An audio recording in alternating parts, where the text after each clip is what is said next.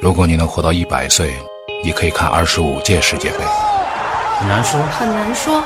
很难说，你确定那个进球是你最喜欢的吗？很难说，很难说，很难说，那天晚上你哭了，你还记得是为什么吗？很难说。很难说。很难说。好了，那今天呢是九月三号啊，呃，这个各位朋友啊，很多朋友都是学生啊，这个九月一号上学的朋友呢，这个已经是受了两天的煎熬了，是吧？哎哎啊哎，南哥，啊，今年是九月三号，今天刚开哎啊，始，这一看就是不上学，可能从来就没上过学。不是不是九月一号上学吗？他要按周一这个九月三号，今天哦对对哦对今年九月一号是周六呀，哦哦哦，我因为这个这个跟大家过于报关注亚运会，哎，跟大没有家关注抱太歉一多下，哎，我呢对周末这个事情呢没有什么概念，是吧？那天很嗯天好过周末 啊，天天过周末，天天过周末，很好嘛嗯啊！我们九月三号第一天上学了，这个我们的节目呢也重新开始了。世界杯阶段呢，我们的这个很难说呢，得到了广大听众的这个呃一致的好评啊，也很多的朋友都是哎别别闭嘴，嗯不是啊，闭嘴 闭嘴。你说的要自信一点儿， 什么一致的好评啦，要要语气重一我点儿。自信，对对对啊，我这怎么刚刚听着你说的不够自信？嗯我我花了很多钱，请了很多人，让很多人听了，很多人听了，对，很多朋友听了之后呢，觉得我们的节目呢很好。嗯，那么我们呢本来呢是觉得就是世界杯阶段给大家做一个特别节目，但是呢大家既然很爱听啊，那我呢就说服了我这两个呃老大哥啊，一个李冰，一个楼。你要知道，说服他们其实很不容易的。嗯，那至少这个三顿麻辣烫这个跑不 了，是吧？啊，把我们的档次直接就降到麻辣烫，就是我们怎么也得这个哎四川火锅吧？好，啊这个等等会儿我们录完就吃火锅啊。 对对对，这个今天今天这个把二位请来呢，主要聊一聊什么呢？最近一段时间呢，世界杯之后啊，嗯，呃，我们放假放的时间比较长啊，这个各自都放假了。那么其实呢，体育圈里边呢，并不是因为这世界杯结束了，这一切就就歇菜了啊。所有的联赛，所有的这个比赛都在打，特别是最近一段时间，亚运会这是一个大的一个项刚目。刚结束，刚刚对，刚刚结束。那那么么这亚运会结束了，中国呢也是以超过一百块，而且这个就是超的有点吓人的这个成绩呢，还好还好。啊还好。啊，跟前两届相比，就是已经算算算这个什么比较克节制啊比较啊节制啊对节对制比较有节制。 比对比对比对咱们自己办的那一届要有节制的多， 是吧？对嗯比较有节制的拿了金牌啊，但是还是亚洲第一，这个是老大的位置，没有办法撼动。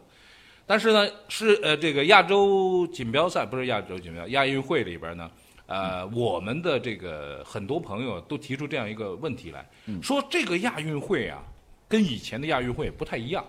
什么不一样呢？世界杯结束之后，我们进入亚运会，以前都是就是这个备战亚运多少天嗯是吧？如何如何？现在亚运好不当然就开始了，然后好不当然就结束了，啊，有很突然的这个感觉。那么很多人说呢，亚运在我们心中的这个位置呢，变得有点不一样了。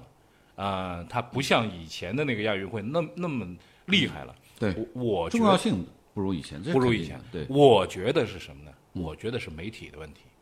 这媒体呢，以前是狂轰滥炸，不管你是报纸啊、杂志啊、电台啊、电视台啊，狂轰滥炸。我们这个奥运呃亚运频道，我们的亚运的这个报道组如嗯何如何如何。现在呢，这个世界杯结束之后呢，这事儿呢相对来说弱了一点儿。然后自媒体起来以后呢，各大媒体好像这个报道的这个任务呢也不那么重了啊，就突然之间呢就觉得说亚运会好像没什么力道了。那这这个很正常啊，嗯，因为咱们国家就是奥运会金牌老大，咱们都做都过，拿过了，嗯对是吧嗯嗯？然后亚运会当然就要不入咱们的法眼了嘛。对对对对，这个跟这个十几二十年以前，嗯，那个时候这个咱们因为参加呃国际大赛是吧？每一回亚运会，嗯，哎，这个从一九九零年在咱们本土办了第一次的亚运会以后，是就是大家对于亚运会呢这个胃口啊，哎，感觉说好像哎吃着已经不过瘾了，哎，是吧？嗯就是金牌拿了一百以上，嗯，大家觉得哎这这就是砍瓜切菜一般，对，是吧现在大家现在如果说有哪一届亚运会我金牌拿不到三位数，嗯这才是新闻。我对印象最深的一届亚运会是哪一年？反正是我是在高中吧，在新德里办过一届、嗯那个呃，八二年，亚运会。八二年，那是为什么呢？哎那个时候就紧张到什么程度？每节课结束，然后那边还没有太多电视直播的时候，对，然后呢，我们学校的广播，嗯，中国代表团那时候跟韩国嘛，对对好像是最后是八十几对八十几，嗯是问哪问问问问，那你说的那是八六年的汉城亚运啊会，韩城亚运会，是反正就是那个时候就是中国军团每拿一枚金牌。嗯然后我们中学的校广播台会马上打开说：“哎，中国代表团！”你那时候是对校广播台的这对对个对播音员对，反正也在上课。就是那个时候，中国人对亚运会的金牌重视到这种程度。嗯，他那个时候已经不上课了，你知道吗？不上课了 啊，已经不上课已了。经不上课了啊，八六就是年在已经课不上间，他要报每一枚金牌的多少。对对对对所以对那个时候的这个重视程度，现在是没法想象的，就是对亚运会。对，嗯而且呢，那时候是什么呢？那时候我记得啊，就是八六年那时候的奥运会，呃，那个亚运会啊，那届亚运会其实我是有比较深刻的印象啊嗯的。哎为什么呢？因为那个我在上小学，上哎小八学六年吧，什么谁八六年？八是86六年那我都上大学了，对啊谁呢，八六年还是那八二年嗯哎？呀，所以啊，哎，两位就是呃，斌哥刚刚说的这个一九八二年在印度新德德里嗯里那一届亚运会呢，为什么英对英迪嗯咱拉甘地那个时候还总对统啊嘛，？就是那个那一届亚运会对中国人来讲为什么那么重要呢？嗯，那是第一届，第一届第一次，第一次就是对中对国对代对表对团金牌数到第一了，第一对对对到第一了。对对对然后呢，一九八六年为什么那么重要呢？嗯，因为当时在韩国汉城，嗯，那个时候还叫汉城，嗯还不叫首尔呢。对对对，那一届汉城亚运会呢，韩国是卯足了劲儿跟咱比拼，嗯一直拼到最后一天，嗯，大家我印象很深，那个时候是金牌数九十三对九十三，嗯，到最后是拼这个四乘一百米还是四乘四百米的接力，嗯，最后那枚金牌拿下来，咱们以一枚金牌的优势哦，捍卫金牌榜首。那个时候要做亚洲老大，对当然是在韩国了，就是不容易，啊对对吧？那个时候为什么我有这印象呢？是因为在这个学校里边，以前学校里是那个水泥地，嗯，没有那个什么一百米，我们嗯能跑五十米那个地方已经很长了。觉得那时候就觉得说四乘四百米、四乘一百米这些，包括田径项目，什么铁饼啊，什么对没见过这对东西不可思议不可思议、嗯啊！这东西到底是什么？然后看电视就觉得那个电视里面那时候黑黑白电视嘛。那时候黑白电视里边看到那个东西，就觉得那个比赛啊，离自己非常非常你遥家远。小时候条件够艰苦的，八几年还黑白电视，八十几年黑白电视。 我觉得是彩电。哎，我跟你说 啊，一九八八年我爸去一趟美国，拿回来一个额度。哦那时候在这个、是吧在那个什么买额度的地嗯方、买那个彩电，那个时候买一个二十一寸方角，那个叫直角平对对面，对对对，那个索尼那个电视，那个电视买回来的时候，我就告诉你，整幢大楼都轰动了，那不是这个是一般的这个轰动，就是这是属于先富起来的以 小，前父亲那一批，你 知道吗？哎，那时候开玩笑，那家家里万元户那是啊，这个一说说的很过去了。就是现在的这个亚运会啊，这次亚运会呢，呃，可以说是这个平稳过渡啊，实至名归啊，一百多块金牌也没什么，大家没什么。但是这次亚运会当中呢，爆出了一些事情。这些事情呢，让大家觉得说，这有有有要说到的，哎，我们就今天说说说这个。首先说一下这个，呃，孙杨这事儿，哎，你孙能杨这不能事说点儿大家痛快点儿的？哎，哎哎哎，我觉得是孙杨啊，孙杨，大家要感谢孙儿，哎，杨。嗯为什么？我们咱们国内众多的媒体，哎无论是传统媒体，哎还是新媒体，哎，要感谢孙杨。为什么？你想，孙杨出道至今嗯，将近十多年的时间，哎，在他身上爆出了多少新闻？嗯是，爆出了多少猛料？嗯，谋杀了多少的版面？嗯，是吧？如果没有的话，啊，如果没有的话，这是大家的生活当中少了很多的这个观看连续剧的乐趣，啊，对，是吧？所以现在就说要出来了啊，你想啊，就是你们俩对孙杨不怀好意啊，感呃，不觉不，。一点没有，一点。呃，我对他什么充你满没敬有？仰我看见跟就你有。讲就是我是我是这么来理你解的，对他就是充满敬仰，你就是一个孙杨，嗯啊一个孙杨，他所创造的这个吸睛的效应、嗯眼球效应，啊，他所创造的这个收视的流量，嗯啊，远高于现在那个什么《延禧攻略》吧。嗯，要不肯然定是。啊要不然人家三六幺也不肯砸那么大钱让对他来但上是上演这一哎出这个。啊嗯但是就说这事儿，哎你这个不好啊，呃啊不不要随便把什么品牌的名字给爆出来。哎，我们不啊管，我们节目不可以吗我们很难说，这节目就是这样，我们就什么直接品牌说都可以什么品牌都可以说，啊不给钱我们也说。对对对对对对，你们当然能给点钱，当然更最好好。这个先说一下这个，这南哥一不小心实话说哎出来，，不是实话说出来，这个哎，有一句说一句嘛，是吧？懂这了个懂了懂了，哎，跟大家要把它把它稍微回顾一下啊，回顾一下。其实什么呢？就是不用回顾这事儿太太。哎，你也不是说都知道是吧？我们要照顾一下唯一或者零星不知道的一些啊，我们就花一分钟回顾一下。回顾什么呢？就是他应该穿着安踏的衣服出来对，因为对对对中国国家代表团领奖服，这是跟安踏有合约的，对对就对是你的这个运动员只要出来领奖，对必须穿安踏。是这哥们儿呢不愿意穿这安踏，嗯，不愿意穿这安踏，但是呢，一上来这个太扎眼了，因为只要是中国运动员都穿那件儿，他就穿了一个安踏出来了，他因为那个时候也没办法，必须要出来。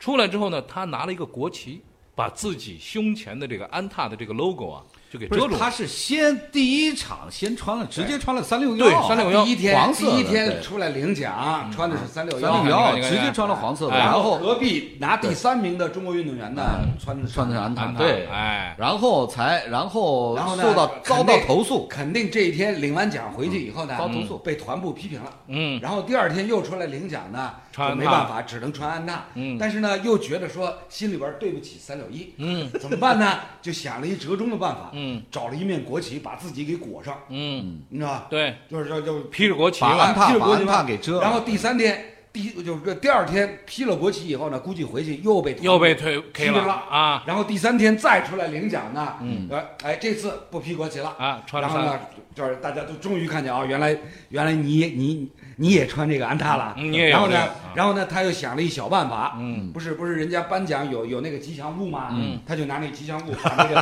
安踏的 logo 就遮住，嗯，然后然后等到是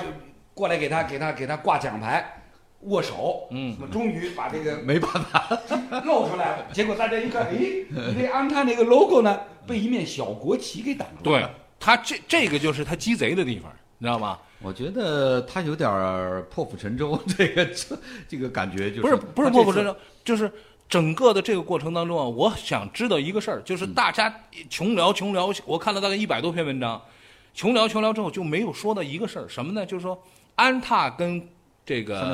三六幺三六幺签的这个游泳队对游泳队队，对对吧？？那他签的这游泳队，那么在颁奖这个事儿上，嗯，不管三六幺对这个孙杨有多好，他的合约上面有写嘛，你必须要穿这衣服，或者说你最好穿这衣服，或者怎么样，他的那个就是合同的那个里边怎么写？呃，这个事儿呢，我觉得啊，就是说从一开始看到这张照片，看到这个新闻，嗯就跟绝大部分的人一样，很容易你就觉得，就像楼讲的，像孙杨是一个话题冠军。嗯对，话题金牌获得者，是所以你觉得这小子又出事儿了，嗯，对吧？他肯定是他不 占理这小，子很容易你就往这个方向去想，他是为了钱，对嗯被三六幺买通了，砸了大价钱，然后他就不顾国家利益，你不能叫买通嗯，千万不能叫买不通哎，不是 那叫赞助。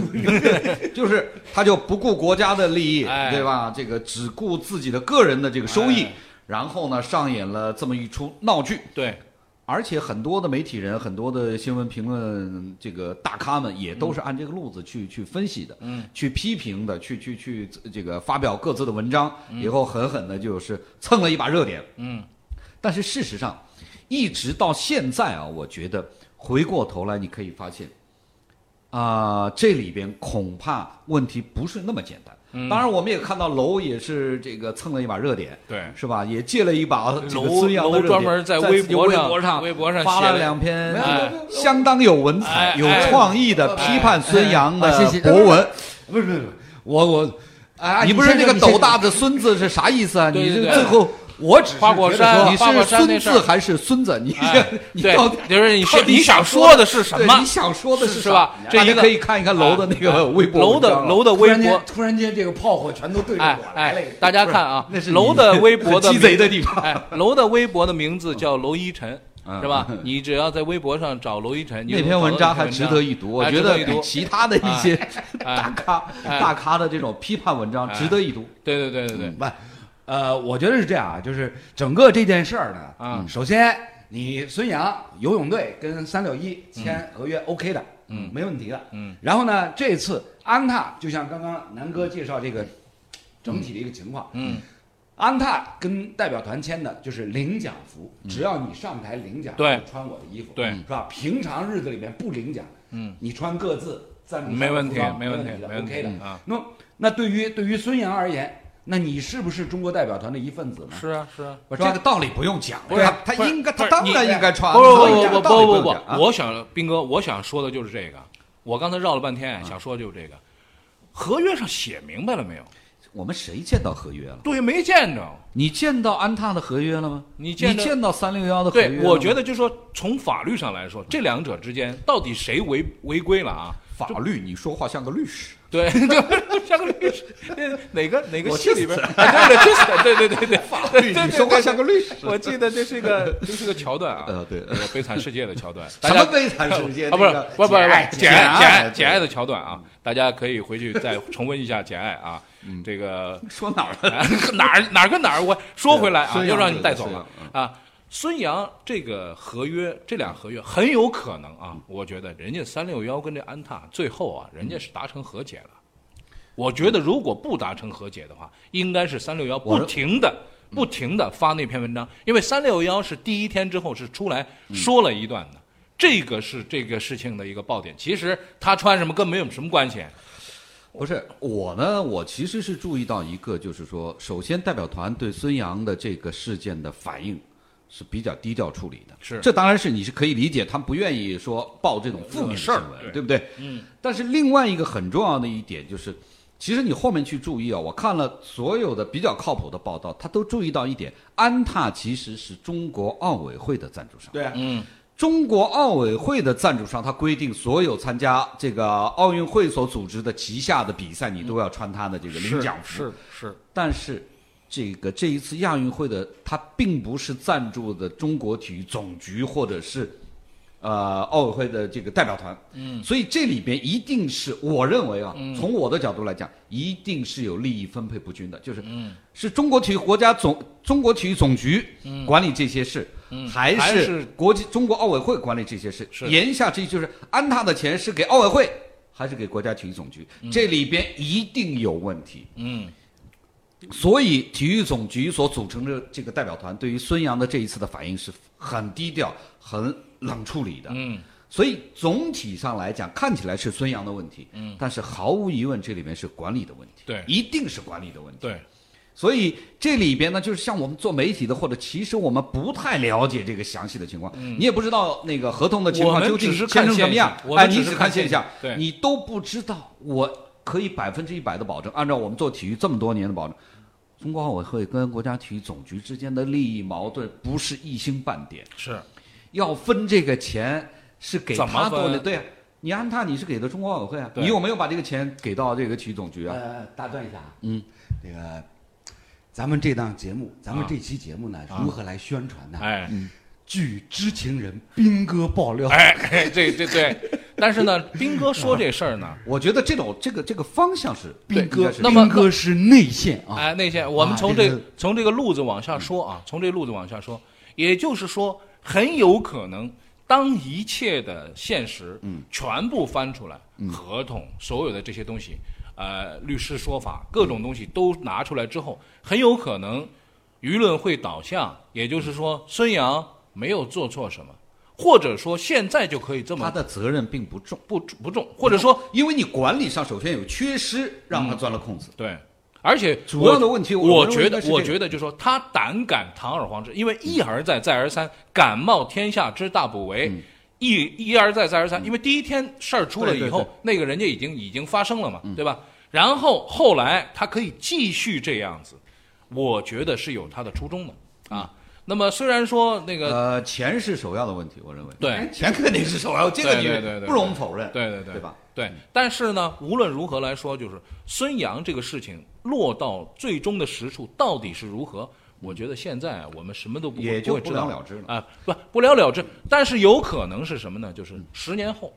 十年后你谁再写回回忆顾录吗？谁写对写写个回忆录什么的。对，谁写回忆录，或者嗯是当时到底这个事情是怎么回事，或者说三六一这上个事情不复杂的，其实对哎不，其实没有什么特别的内幕，那就是嗯我觉得是这样啊，就是刚刚按照斌哥说的啊，这个安踏是跟中国奥委会签签的的这合个约赞助协议，是对吧对对。然后呢，呃，这个因为亚运会本身也是亚奥理事会嗯对对来来来来主办的一项赛事，嗯所以呢，跟中国奥委会呢也算是沾上一点沾边边儿，对嗯是吧？所以呢，你在这个中国代表团在亚运会期间，比如说开幕式啊、闭幕式啊、上领奖台啊，嗯穿这个安踏的服装逻辑上没有逻辑问上题，没有问题的，没有问题。嗯然后呢，从法律结构上讲角度上来讲呢，这哎也有一个连带和继承的嗯这样的一个一个因果关系。嗯所以从这个角度上来讲呢，诶，这次咱们这个中国代表团要求孙杨穿这个安踏的服装，这是 OK 的。但是，但是我要说一点啊，中国奥委会和中国这个奥运代表团，如果这是奥运会的比赛，嗯，一次事件发生了，上边下了一嗯个命命令，是一个很具体的命令，就是孙杨，你明天必须穿安踏，而且不可以遮挡 logo。这嗯样的这个命令出来之后，我觉得孙杨啊是不敢，他是顶不随住的顶不他是住顶不住的因为以前发生过这个事情，就是说你你硬是上是吧？好，嗯你你不用比赛了，你不用比赛了，你被驱逐出这个国家队。他当时不是出很多事儿，有过类似的这样的经历。哎这个这个不好说，啊嗯因为本届亚运会的话，你像中国的游泳队，嗯另一位大牌儿嗯，宁泽涛，嗯宁泽涛是吧？早已经被踢出去了。嗯，所以呢，这一次亚运会如果没有孙杨的话，嗯，咱们这个游泳队要少拿多少枚金牌？嗯，但是对，但是这个问题这笔是，账你得这么但是哎，不是但是你要知道，孙杨呃四金是吧？对，如呃，如果他要这个从代表团的角度来讲，少四金不是个特别大的问哎题。但但是是对孙杨的问游泳队题呢，我认为对，对于孙杨的问题，他可能还要考虑他到两年之后的东京奥运会对是吧？要保持这个状态。所以呢，孙杨现在确实是孙大牌儿对啊所以呢，他做一些出格的事儿呢，我仍然是这样认为。首先是有管理的问题，但是也只有孙杨敢这么干。他现在确实是大牌儿有实力，对啊对对吧？对，至少从这个事件一直到现在发酵到现在啊，到一直到现在还有人在我的那个、呃这个南先生的小宇宙的我的那篇文章下边还一直有人留言，嗯，这个事件的这个发生，其实对于广大的听众来说。广大的民众来说，其实是一个很震撼的事情，因为从来从来没有过任何一个运动员敢对上头叫我板。倒我倒觉得震撼也不至于吧，我我倒觉得好像很多人为他叫好来着，是不哎，拜是？拜，我跟嗯，你有讲人啊叫好吗？有有有有那有，他们觉得刚刚这个斌孙哥杨好啊，孙杨牛啊，拿那那么多金牌，想刚怎么才就怎么刚才刚才斌哥斌哥所说这一大串儿呢，一大段儿嗯都其不实对都是反映出来什么？就是唯金牌论的。没文言论对，啊为嗯金成牌为成嗯绩论，因因为到今天为止，咱们国内上至体育总局，嗯下到地方这个呃体育局，包括很多的这个从业人吃员瓜群众，嗯，对这个金牌还是看得非常重的，那当然，是吧？那当然所以才会觉得说，如果孙杨两年以后奥运会东京奥运不能参加的话，嗯，那对咱们这个奥运金牌战略将会是极大的损失。是但是呢，在我看来呢，嗯首先这个事情我们需要厘清的是什么？就是之前两位所提到的，两份赞助合同相互之间有没有打矛架盾冲突、矛盾的地方？嗯。如果有，如何来进行相互这之间的这一个我沟觉得通啊？，这嗯你甭操心。首先，我可以回答你，两份合同肯定有矛盾地方，否则不会今天这样了。哎，对啊，所以啊，一定是有矛盾冲突的前提条件之嗯下，那就得看这两份合同，那它适用的范围、适用的时间节点。嗯，然后呢，还有一点就是我一直刚才在问的，你孙杨总算也是中国代表团的一份子吧？嗯，那么在某一个特定的时间节点或者场合，嗯，你是需要以中国代表团的身份嗯出现在公众面前。还是那这个时候，嗯那这个时候，那你是不是一定得穿安踏那件衣服？对，嗯这个事儿就有一点是是清楚的，就是孙杨是有责任的。嗯孙杨突破了作为一个职业运动员的底线，是这是毫无疑问的，他是有问题的。嗯但是这个问题的根源在哪里？嗯我的角度啊，我认为是管理上的问题。对，就是说好几方的管理上的问题。嗯我其实更愿意作为一个体育爱好者，谈一谈我个人对孙杨这个冠军的人的这个感受和认识。好好，给你五分我钟。我实在受不了他老是哭。哦，我我我要借这个机会谈一下我个人的感受。他是一个非常没有冠军气质的冠军，对，他是一个非常没有金牌获得者气质、没有金牌气质的，没有是没有看不到金光闪闪的这种一个嗯金牌获得者，这是我非嗯常不舒服的，所以我对他的金牌不 care，、我个人啊、你不 care，我不 care。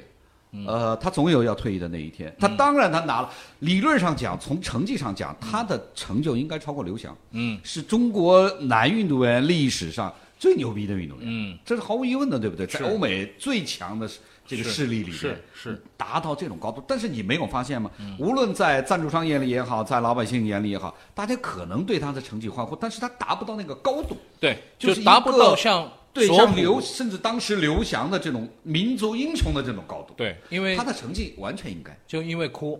因为呃我哭只是一个表象嘛，只、就是因为个性，嗯，呃，教育程度，或者他他在公众面前所展现出来的这种这种风度、品质，嗯，所有的这一切回到底，嗯，又回到了他这个穿安踏的衣服的这一点，就是他个人的内、内在的素养，嗯，是不够的，嗯，他只有身体。他当然也是艰苦训练的，嗯，他当然也有游泳的天赋的，嗯，他拿到了这个成绩，但是他就达不到这个高度，嗯，这个真的是非常可惜，对，非常这可个惜，这个呢，就是怎么说呢？就是说在游泳的历史上，曾经有过那么两个人嗯可以拿来做一个对比的，一个是索普，一个是菲尔普斯。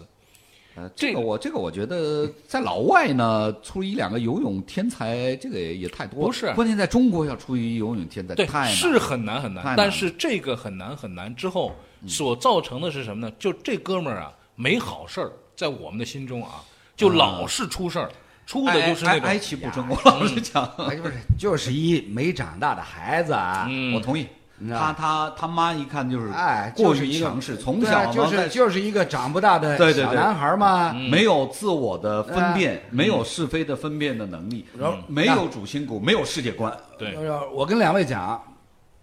零九年，嗯，济南全运会，嗯当时我还在台里面，嗯转播这个全运会那一届全运会的游泳比赛，嗯，正是那一年全运会游泳比赛，孙杨出来了，崭露头角，嗯当时他的整整个的一个身体条件、嗯状况嗯各方面，嗯包括在水中，嗯节奏也好，水感也好，嗯最终的成绩，当时就让我觉得说，我很我震当撼时在转播的时候，我就说，哎，孙杨未来十年一定是中国男子游泳当中最接近世界顶尖水平的那一个。嗯果不其然，嗯果不其然。但是呢，为什么会出那么多的风波？其实就在于他的心理并没有成熟。嗯，还是一个长不大的小男孩儿，或者所以说呢，老是会觉得说，哎呦，我已经很努力了呀，嗯，我的对对努力，我付出的辛劳，你们谁见到过？你们谁达到我这样的一个努力的程度？所以还要对我这儿也不满，那儿也不满，你们还要怎样？我 还要我怎么样我到底你们要我怎样？嗯我才能够让你们怎样？对，他就哭，嗯，所以他就就一直哭了哭。他把自己感动了。对，就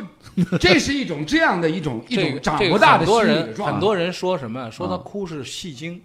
我说你嗯我戏我精，我倒不是这么我不同意，我不这么认为我不同意。他是为什么真哭你戏精，你看呃，对我对看看，对不对？他那个倒是真哭，嗯真真感动了，就是他自己把自己给感动了。然后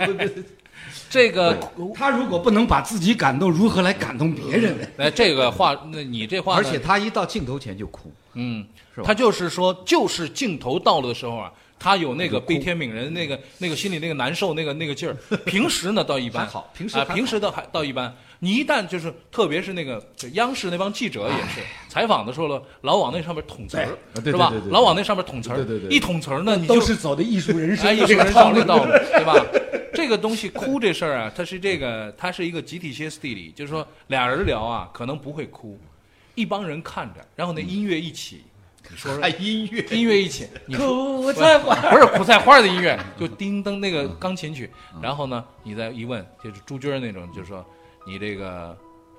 说今天说太难了吧不是？嗯说说今天有多对难对？告诉我们今天有多难？说说家里的孩子吧啊，万马奔腾啊！这一哎呀从太难了从小时候七八岁开始学游泳，啊啊哦，他号称到二十多岁就已经绕地球一周了，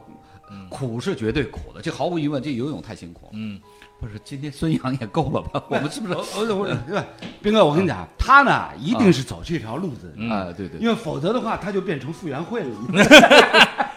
好了好了好了好了好了，我觉得越聊越偏远了啊。呃，孙杨这事儿咱们就聊到这儿啊，嗯 好聊到这儿呃聊到这儿了 啊。可以，其实可以聊几场。对对对，咱们现嗯在稍微休息一会儿啊，休息完回来之后，咱们聊点高兴的事儿吧。如果你能活到一百岁，你可以看二十五届世界杯。很难说，很难说，很难说，你确定那个进球是你最喜欢的吗？很难说，很难说，很难说，那天晚上你哭了，你还记得是为什么吗？很难说，很难说。很难说。